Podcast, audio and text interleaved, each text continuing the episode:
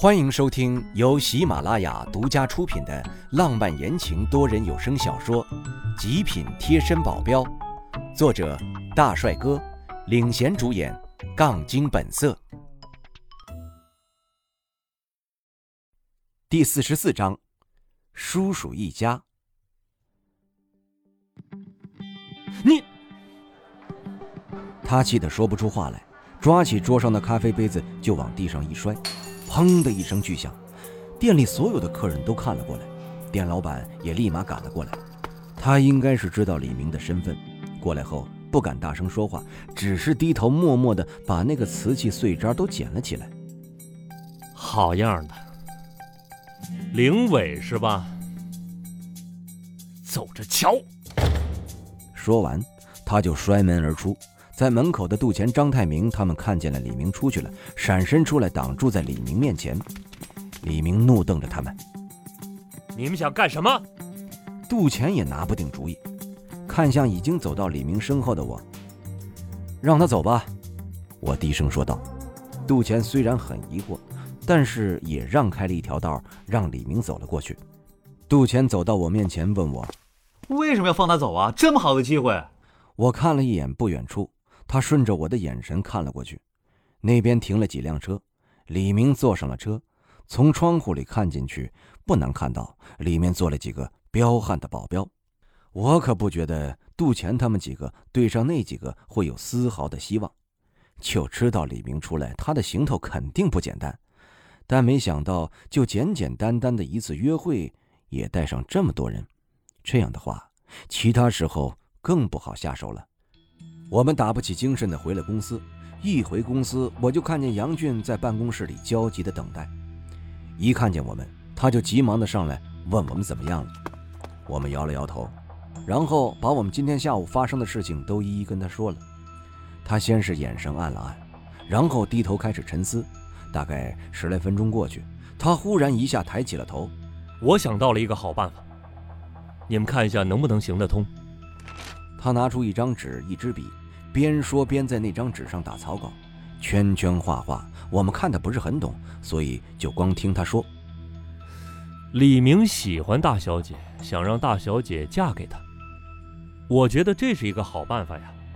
他还没说完，我就直接吼道：“你这是什么办法？我坚决不同意！要是苗倩倩嫁给他能幸福，我就不说了。但明显李明就不像是能对苗倩倩好的人。”我怒视他。没想到他居然会说出这种馊主意，他马上又说道：“不，你误会我的意思了，不是让苗西西真嫁给他，只是先答应着应付一下。然后呢，我们也可以以这个作为条件，让他们许诺我们一些东西，这样不仅对我们有好处，还能暂缓他们对我们金玉进行的打压。”我陷入沉思。大概意思就是，大小姐答应了之后，然后假装让大小姐出点意外，这样借机敲一笔。其实最主要的就是拖延时间。现在如果不采取点措施，他们李氏可能马上就要对我们金玉进行更大行动的打压。按照我们现在的状态是完全承受不了的，只能先拖着时间。还有一件事情你可能不知道。之前苗董事长就猜到过可能会有这样的情况，所以早就在杜氏和李氏安排了我们的人。只是那两边比较严谨，我们派过去的人到现在都没有打进内部。李氏那边稍微好一点，现在是一个部门的经理。我眼中一亮，李氏集团有我们的人，那不就好办多了？我找杨俊要了在李氏里面那人的联系方式，然后立马就联系了他，但没想到居然是个女的，声音还很好听。本来想跟她说让她晚上来找我，想想一个女的晚上来找我有点不太好，所以干脆就在电话里跟她说了，让她帮忙抓住李明的把柄。这个任务比较艰巨，我也没太指望她能做到什么程度，只是有个希望也是挺好的。然后就是让苗倩倩先答应李明，拖延着时间，我想办法去找星火，要是可能的话，看看他们能不能援助一下。我还得去邻省拍广告，如果没记错的话，就在这两天。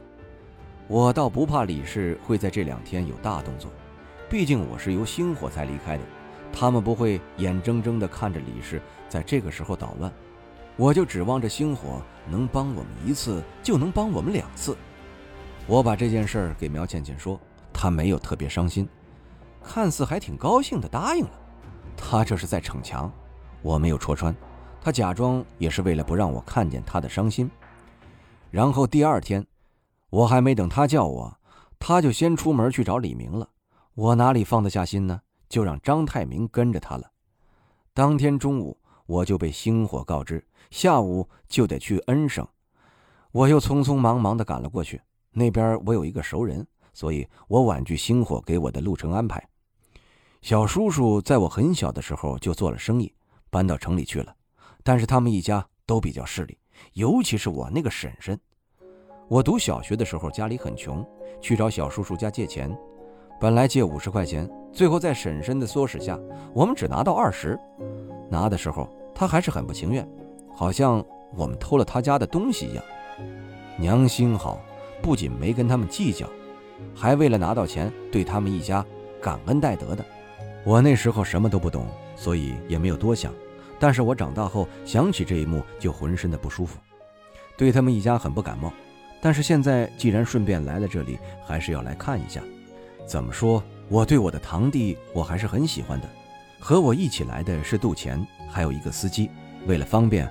我配了辆车，很普通的款型。我不太想引人注目。我想着，我是不是该去学车了？要不然到哪儿都要带着个司机，很不方便。不过，呃，这个也要等到解决这次的事情之后再说。我们先去找了一个宾馆，把行李收拾了，然后跟杜钱就去我那个叔叔家了。路上正好看见一个水果店，就买了些苹果之类的。空手去不太好，虽然两家不是很亲密。但大概每两年，小叔叔都会来拜一次年，也会带上不少的年货。我凭着记忆找到了叔叔家的位置。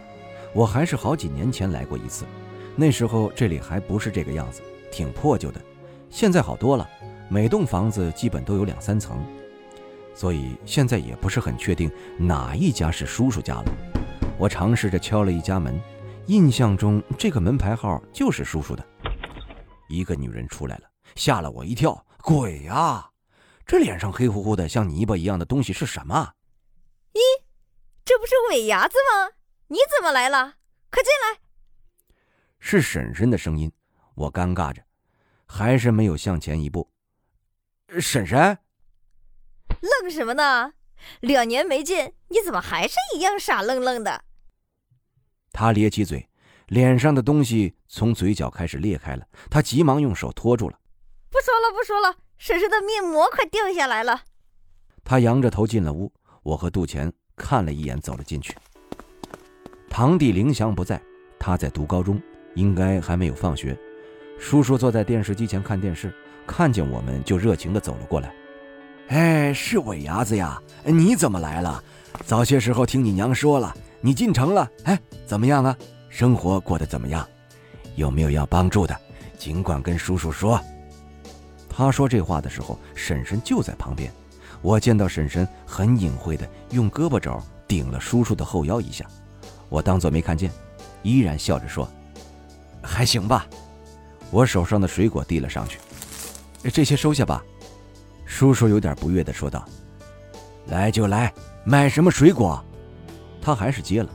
婶婶在后面抢了过去：“尾牙子呀，既然来了，就留下来吃晚饭吧。”祥子也快放学了，等下见到你，他一定要乐上天呀！好，真会装。站在我旁边的杜钱看不惯了，小声的嘀咕。叔叔转过身时停住了。什么？没没什么。说完，我淡淡的看了眼杜钱，让他别乱说话，能少事就少事这点事要是也计较，那我非要被折腾死。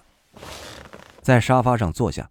叔叔开始跟我扯一些没有用的，还问到杜钱是做什么的，我不想多解释，我顺便说了句这是我朋友，他就没有再问了。快六点时，林祥回来了，见到我，他很高兴的扑了过来。伟哥，你怎么来了？你早说你过来，我今天一放学就回家了。你小子，放学不回家干嘛去啊？他嘿嘿笑了下，小声的在我旁边说了句：“网吧呗。”我一听来劲儿了，让他端坐好，教育他：“你现在是高中，别整天搞这些玩意儿。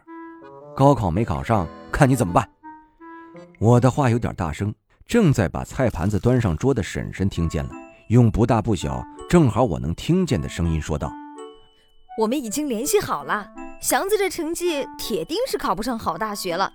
我们准备让他去读职业技术学校，学挖掘机。”我皱眉，这不是毁了凌翔的前程吗？凌翔的各方面资质都是不错的，就是可能读书差点，学其他的技术也能学好。要是学挖掘机，这不是糟蹋了吗？要不要让他去学电脑？看他这样子，挺喜欢电脑的。要是学好了，可以去公司上班，这样比在太阳底下开挖掘机好多了。深深扑哧笑了一声：“魏伢子，你还不知道吧？我在工地有熟人，是包工头。他跟我们说，现在好多地方都在做房子，以后还会越来越多。以后的开挖掘机的，一定能赚好多钱。”听众朋友，本集已播讲完毕。感谢您的收听。